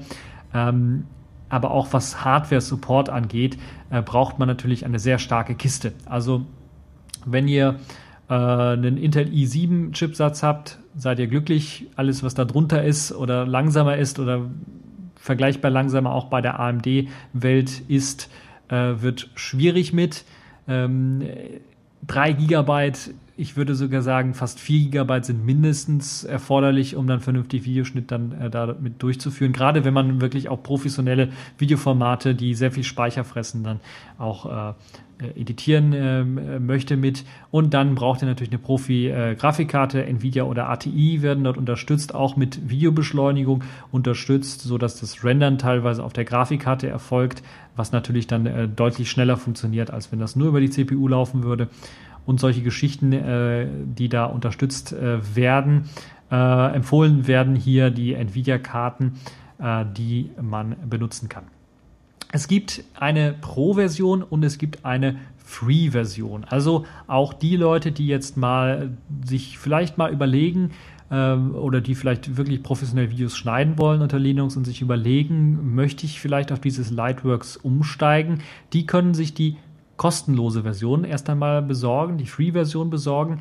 Da gibt es aber ein wichtiges äh, Kriterium äh, von Sachen, die nicht funktionieren. Äh, das hat damit zu tun, dass natürlich in der freien Version man nicht alle Codecs unterstützt.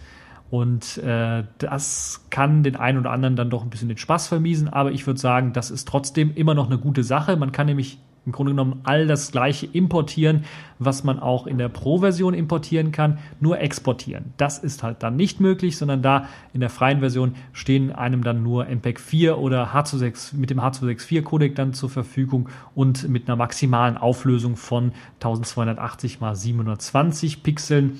Äh, und optional gibt es dann auch die Möglichkeit, das dann auch direkt auf YouTube hochzuladen. Also das ist dann eine der Möglichkeiten. Und man kann es dann auch natürlich äh, das Video nicht nur in dieses Format exportieren, sondern auch als Lightworks Archiv abspeichern, wenn man dann möchte. In der Pro-Variante hat man dann natürlich alles das, was man auch importieren kann, kann man dann auch exportieren, auch die ganzen Pro-Formate. Äh, AVI, MOV, MXF, äh, MXF, das sind sicherlich einige Containerformate, die bekannt sind, die man da äh, benutzen kann und dann die verschiedenen Codecs, die es da gibt äh, auch gerade im professionellen Bereich. Äh, und es gibt natürlich dann auch keine äh, Beschränkung, was die Auflösung angeht, sondern da ist man bei webkompatiblen äh, Geschichten auf, äh, ja gut, da ist man beschränkt auf 1080p, aber bei anderen äh, Formaten, gerade wenn man 3D-Filme oder sowas drehen möchte und die vielleicht in HD hat, dann hat man, muss man natürlich denken, auf jedem Auge ein HD Bild, dann kann das dann doch äh, größer werden. 4K-Movies und so weiter und so fort sind ja auch äh, vielleicht gar nicht mal so unrealistisch. Die lassen sich damit auch alles schneiden. Das also das Programm Lightworks. Ich habe selber damit auch schon gearbeitet, kann euch sagen, äh, ich habe gedacht, ich kann so ein bisschen Videoschnitt und dann war ich da erstmal am Staunen mit offenem Mund, weil es so viele Funktionen gibt und dann sieht man erstmal, selbst wenn man KDN Live relativ gut beherrscht und so weiter und so fort, dann sieht man erstmal, uff, das ist nur die Grundlage, die man beherrschen kann. Da gibt's halt noch viel, viel mehr und es gibt viele Dinge, die einfach sehr, sehr clever gelöst sind, die einfach nur äh, auch deswegen so gelöst wurden, weil halt eben Hollywood-Produktionen oder Fernsehserien halt äh, schnell geschnitten werden müssen oder teilweise Deadlines haben und dann müssen natürlich einige Schritte und einige Dinge cleverer geschnitten werden können oder man muss dann halt schneller zum Ziel kommen. Und das merkt man dann doch, dass da eine ganze Menge schon Erfahrung in äh, dem Team hinter Lightworks dann steckt und äh, die Leute da auch sehr, sehr viel Energie reingesteckt haben, was äh, den Support ähm, angeht, natürlich von dem Produkt selber, Updates und so weiter und so fort, aber auch äh, äh, professioneller Support, der da mit reinspielt. Ihr könnt euch das Ganze, wie gesagt, herunterladen und ausprobieren. Es ist äh, sehr mächtig, also ich würde sagen, das ist nicht mal so in einem Nachmittag zu machen, sondern da müsst ihr euch schon ja guten Monat dran setzen würde ich mal sagen, um dann äh, nicht alle Funktionen und Features dann auszuprobieren, aber um es dann zu lernen, wie man damit umgeht. Und es gibt auch sogar dafür extra für Studenten beispielsweise oder äh, für, für andere Leute, die eben Lightworks lernen wollen, ganze Kurse, damit das Ganze dann auch gelernt werden kann. Das ist bei den ganzen anderen, auch professionellen Programmen doch nicht so äh, vonnöten, würde ich mal sagen. Das kann man sich auch irgendwie selber beibringen. Ähm, eine Sache möchte ich noch erwähnen. Ähm, das Ganze ist auf einem Prinzip aufgebaut, wenn ihr die Pro-Version haben wollt, dass ihr ähm, regelmäßig bezahlt für diese Version. Das heißt, ihr könnt zum Beispiel monatlich bezahlen, dann bezahlt ihr 6 Euro monatlich und könnt dann Lightworks Pro benutzen. Oder ihr könnt das auch jährlich abrechnen lassen, dann könnt ihr für 60 Euro im Jahr äh, dann äh, Lightworks benutzen oder eben das komplette System äh, wo, wo ihr dann nicht irgendwie nach, nach einem regelmäßigen Plan äh, dann arbeiten wollt, dann kostet das Ganze aber dann doch schon äh, 215 Euro. Ansonsten könnt ihr euch die Details natürlich auch anschauen. Das ist eines der wenigen wirklich äh, kommerziellen und proprietären ähm, äh, Produkte und sehr professionellen Produkte, die es unter Linux gibt.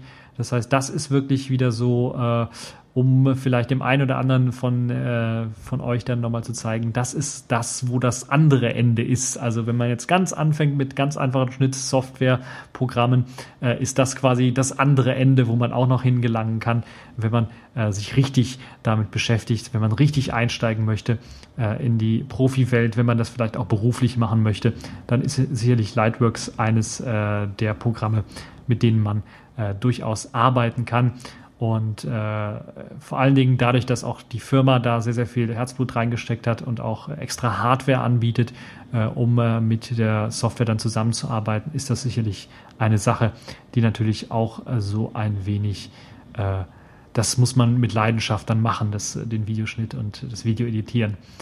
Ähm, wie gesagt, es gibt das Programm zum Runterladen kostenlos. Die freie Version hat einige Einschränkungen. Ihr könnt auch nochmal, also neben dem Codec-Support sind da noch andere Einschränkungen mit äh, dabei. Ihr könnt euch das Ganze anschauen. Auf der Webseite selber gibt's da unter der Kategorie Compare Versions gibt es die Möglichkeit zu sehen, was der Unterschied zwischen Lightworks Pro und der freien Version ist. Da gibt es doch einige ähm, Unterschiede, vor allen Dingen natürlich das, was den Export angeht, äh, das, was vielleicht den einen oder anderen jucken wird, aber wenn es um professionelle Dinge geht, ist es vielleicht auch interessant, dann da mal reinzuschauen, was denn da äh, noch alles äh, fehlt an Sachen äh, Unterstützung für bestimmte Dinge in der freien Version, die so als Schnupperversion eher gedacht ist.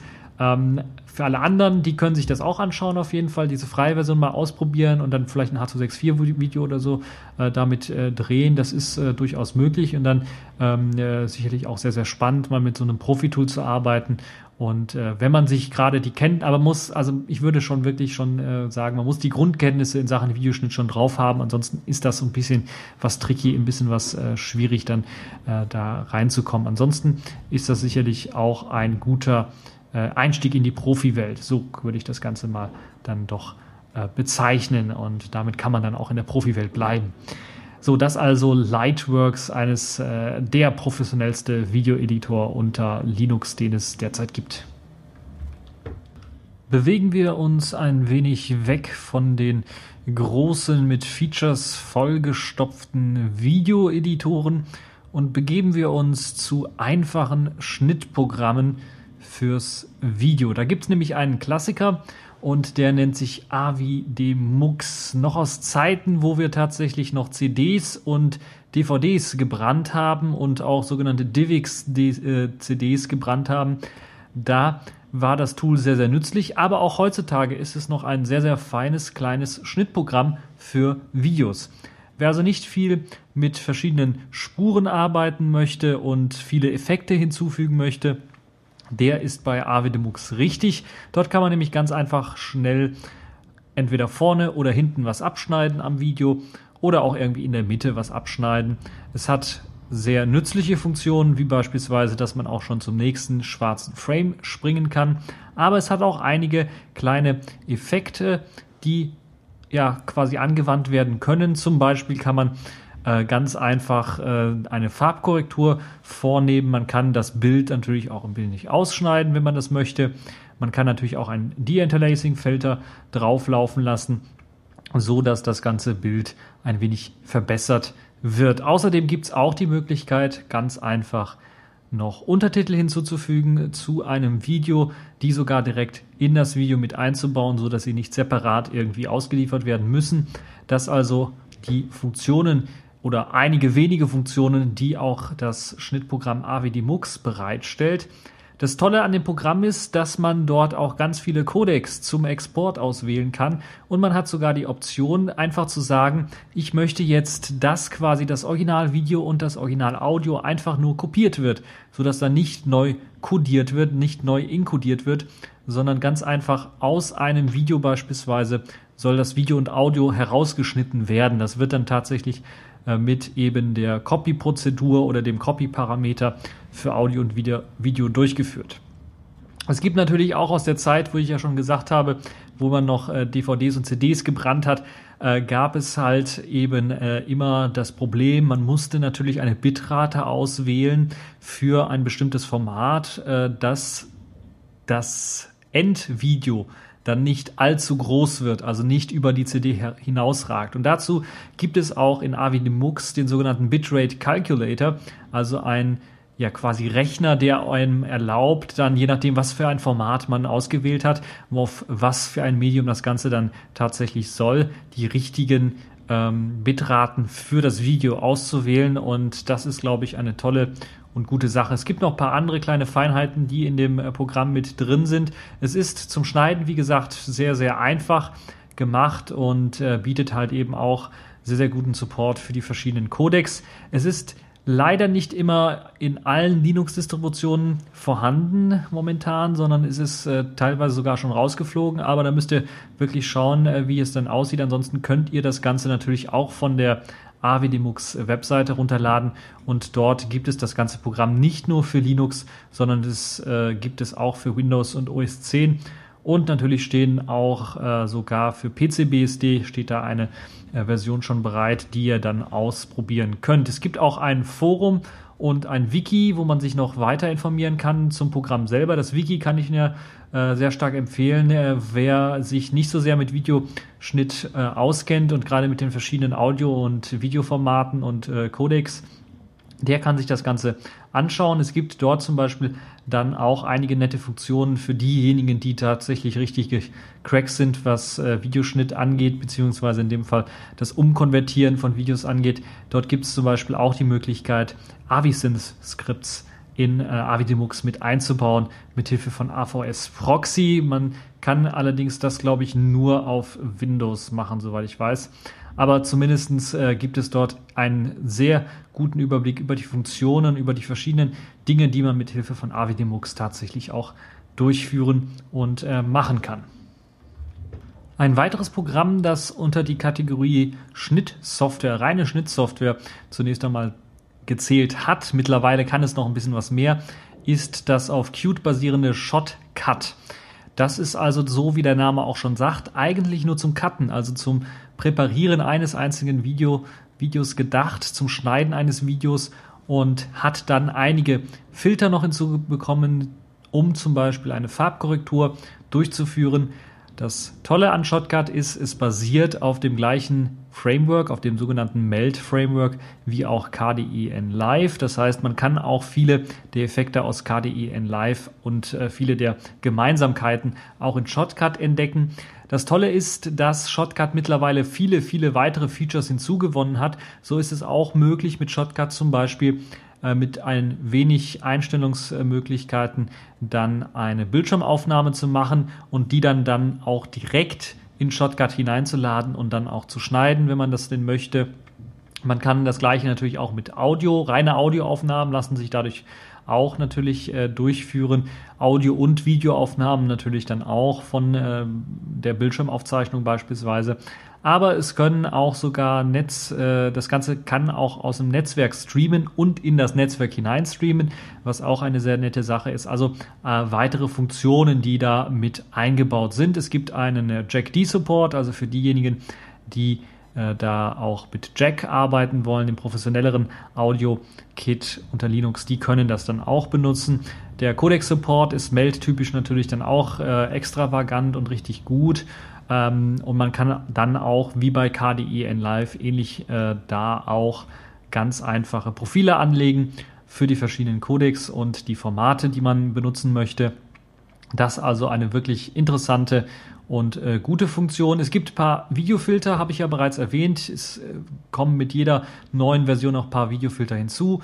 Blur ist zum Beispiel dabei, Color Grading, Crop, also das Ausschneiden, äh, Diffusion, Glow, Invert Colors, dass also äh, Farben invertiert werden. Ein Mirror-Effekt gibt es, also einen Spiegeleffekt, um ein Bild zu spiegeln. Das Bild kann man natürlich auch rotieren. Man kann äh, die Farbintensität einstellen, man kann Sepia oder auch äh, die Schärfe deines Videos einstellen. Es gibt auch ein Stabilisierungsprogramm oder ein Stabilisierungsfilter, der einem ermöglicht, sehr fein und granular einzustellen, äh, wie die Stabilisierung funktionieren soll. Also hat man viel rumgewackelt oder hat man eher ähm, das einfach äh, also hat man eine Actionaufnahme, eine Sportaufnahme gemacht und sehr, sehr viel rumgewackelt, dann kann man dort in Prozent quasi im Slider einstellen, wie sehr dieses Rumgewackele dann tatsächlich auch herausgefiltert werden soll mithilfe dieses äh, Stabilisierungsfilters.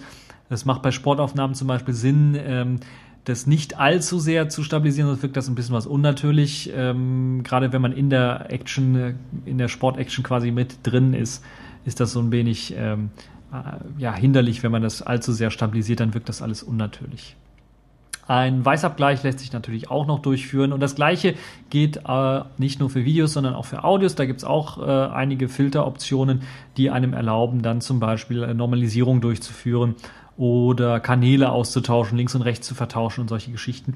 Das ist also auch alles möglich. Es ist allerdings kein großes ähm, Video-Editor-Programm, sondern tatsächlich ein Videoschnittprogramm, auch wenn es eine Zeitleiste mittlerweile besitzt in der aktuellen Version, wo man dann sogar auch die verschiedenen äh, Videoclips, man kann verschiedene hineinladen dann auch in die, in die Zeitleiste und dann so da seinen Schnitt dann noch besser äh, durchführen.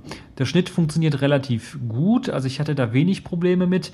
Das kann auch daran liegen, weil eben äh, in dem heruntergeladenen Archiv dann im Grunde alles schon drin steckt. Das heißt, das Programm ist äh, recht mächtig, wenn ihr es runterladet. Es äh, sind, glaube ich, 200 Megabyte, die ich jetzt runterladen musste. Dort steckt aber auch alles drin. Also eine vorkompilierte FFmpeg-Version, eine vorkompilierte Meld-Version, die ganzen Codecs, die man so äh, handelsüblich braucht. Und äh, das ist alles schon mit drin. Aber dafür funktioniert es dann auch relativ gut. Das heißt, dann äh, gibt es keine Asynchronizitätsprobleme oder sowas, was man ja vielleicht in dem KDE N-Live-Vortrag mal gehört hat, ähm, dass das da auftauchen kann. Das hat hat meistens damit zu tun, dass halt eben eine bestimmte FFmpeg-Version verwendet wird oder eine bestimmte Meld-Version verwendet wird, die dann Probleme bereiten kann im Zusammenhang mit anderen Bibliotheken und so weiter und so fort. Das ist also hier äh, weniger das Problem. Es gibt sehr nette Funktionen auch für das Erstellen von Titeln. Also das könnt ihr äh, in HTML5 machen. Das ist eine tolle Sache und es wird sogar schon auch HTML5, die ganzen Animationen von HTML5, also äh, das, äh, die, die ganzen auch 3D-Animationen, die man in HTML5 machen kann, die werden hier teilweise sogar unterstützt, was eine sehr, sehr nette äh, Sache ist. Und so hat man dann auch die Möglichkeit, ja wirklich äh, äh, auch teilweise professionell aussehende ähm, 3D-Animationen in als Overlay über ein Video zu legen beispielsweise, was eine äh, sehr, sehr gute Sache ist, wie ich finde. Es ist also ein Programm, was noch auch sehr stark in Entwicklung ist. Das heißt, ich könnte mir vorstellen, dass es sich irgendwann mal dann zu einem vollen äh, Ersatz vielleicht für KDE in Live entwickeln könnte. Es ist zumindest auf einem guten Weg und äh, die Editierfunktionen, die jetzt bereits eingebaut sind und die Stabilität des Programmes hat mich wirklich überrascht. Und äh, es ist so mein kleiner Geheimtipp, wenn ihr mal kurz irgendwelche Urlaubsvideos zusammenschneiden wollt, äh, vielleicht mal hier eine Farbkorrektur oder sowas durchführen wollt. Hm, oder auch, wenn ihr wirklich so einen Urlaubsfilm mal selber zusammenschneiden, äh, nicht nur also einen, einen, einen Clip schneiden wollt, sondern tatsächlich auch mit Übergängen und sowas was äh, machen wollt, aber sehr, sehr einfach, sehr, sehr leicht, dann ist das äh, mein Geheimtipp, mal da Shotcut auszuprobieren. Ist nämlich sehr, sehr minimalistisch gehalten, die Oberfläche und äh, aus dem Grund eventuell dann doch sehr, sehr gut zu verstehen, wenn man nicht zu einem vollständigen Videoeditor äh, greifen möchte, der ja dann noch mehr Funktionen besitzt, ist, glaube ich, Shotcut ein äh, guter, ja, ein guter, eine gute Mischung zwischen minimalistisch und Features und das ist, glaube ich, äh, ein, eines der Dinge, die man sich auf jeden Fall mal anschauen sollte. Das ganze Programm äh, gibt es nicht nur für Linux, sondern das steht auch unter Windows und OS 10 zur Verfügung, hat dort auch die gleichen Funktionen. Äh, alles im Großen und Ganzen, also beispielsweise die Aufnahme von, vom Bildschirm, ähm, klappt meines Wissens nach nur auf Linux. Ähm, dafür gibt es halt dann äh, aber die Aufnahmefunktion von Audio und sowas, das klappt natürlich auch auf allen anderen Systemen und ähm, die äh, nativen UIs sind alle in Qt 5 gehalten, das heißt, es wird die Bibliothek Qt 5 auch hier im Hintergrund verwendet für Shotcut. Auf jeden Fall einen Blick wert. Ja, so könnte eigentlich auch das Fazit dieser Sendung lauten. Einfach mal ausprobieren, weil man allzu oft doch hört, dass es so richtig Videobearbeitungssoftware unter Linux gar nicht gibt. Und jetzt haben wir ja gehört, es gibt doch schon für auch die verschiedenen Kategorien, also blutiger Einsteiger bis hin rüber und auch fließend Übergang hin zu einem etwas professionelleren Videoschnitt, bis hin eben auch zu Profi-Videoschnitt, wo derjenige dann auch eventuell vielleicht Geld für teure Hardware ausgeben möchte All das deckt Linux mittlerweile ab in Sachen Video und das ist dann doch schon erstaunlich, zumindest für den einen oder anderen, der davon vielleicht noch nicht gehört hat. Das also unsere kleine Radio Tux Folge in Sachen Videobearbeitung. Mich würde persönlich interessieren und ich bin mir fast sicher, dass ich hier auch im Namen von äh, Ingo sprechen kann. Äh, uns als Radio Tux würde es brennend interessieren, was ihr für Videoschnittsoftware unter Linux einsetzt und was für Erfahrungen ihr mit dieser Software gemacht habt und ob wir irgendeine wichtige Software jetzt vergessen haben, außer so Software, sagen wir mal, die schon was älter ist. Es gibt ja auch noch ein paar Videoeditoren, die ich jetzt nicht angesprochen habe. Lives ist da beispielsweise so ein Projekt und viele weitere Projekte, die aber dann, sagen wir mal, seit ja, zwei, drei, vier Jahren gar nicht mehr entwickelt werden, nicht mehr weiterentwickelt werden, wo die Community eingeschlafen ist weshalb ich sie jetzt nicht so stark erwähnt habe. Und es gibt natürlich auch noch aufkommende Videoeditoren, wie beispielsweise vom VLC-Projekt, vom Videolan-Projekt, den sogenannten äh, Videolan Movie Creator, VLMC, der ja auch schon einige große Schritte, großartige Schritte gegangen ist, aber noch nicht irgendwie einen Status erreicht hat, wo man sagen könnte, okay, das kann man jetzt guten, guten Gewissens tatsächlich empfehlen. Ähm, aber es zeigt schon mal so ein bisschen, es gibt Videoeditoren unter Linux, die Szene ist da, die Unterstützung ist da. Es macht vielleicht Sinn, bei den guten Projekten vielleicht auch mal eine kleine Spende abzudrücken, äh, damit das Ganze dann auch besser läuft, gerade bei den Open Source Projekten natürlich. Und ähm, ja, das also alles zu den äh, Videoeditoren. Mich würde wirklich spannend interessieren, was ihr äh, noch äh, an äh, Sachen Videoeditoren oder Videobearbeitung unter Linux äh, macht und äh, kennt und ob es dort vielleicht den ein oder anderen Geheimtipp noch gibt, was man eventuell doch nochmal ausprobieren könnte, was vielleicht ein Anfänger sehr, sehr interessant wäre. Ansonsten kann ich auch noch empfehlen, mal bei den verschiedenen Videoportalen vorbeizuschauen, weil meistens gibt es auch zu diesen Open Source Programmen gerade die Programme, die ja nicht nur auf Linux beschränkt laufen, nur auf Linux laufen, sondern auch auf anderen Plattformen laufen. Äh, einige interessante Tutorials, wo Leute dann viele verschiedene Dinge gemacht haben, wo, glaube ich zumindest, selbst die Leute, die den Videoeditor geschrieben haben, noch gar nicht mal auf die Idee gekommen sind, dass man sowas, wenn man die Filter alle so miteinander kombiniert, dann auch noch machen kann. Ja, das war's äh, für diese Radiotux April-Ausgabe. Ich hoffe, sie hat euch gefallen und wir hören uns dann im nächsten Monat wieder. Ciao.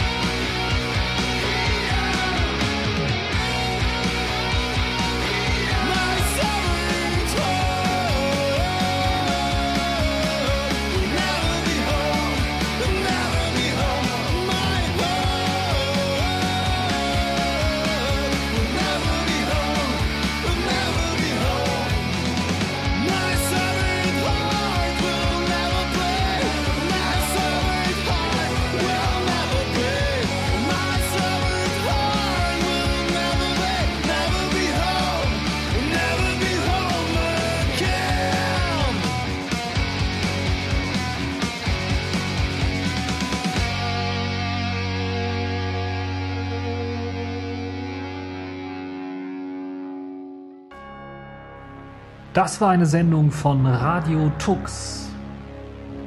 Herausgegeben im Jahr 2014. Unter Creative Commons Namensnennung Wiedergabe unter gleichen Bedingungen. Lieder sind eventuell anders lizenziert. Mehr Infos unter radiotux.de. Unterstützt von Manitou.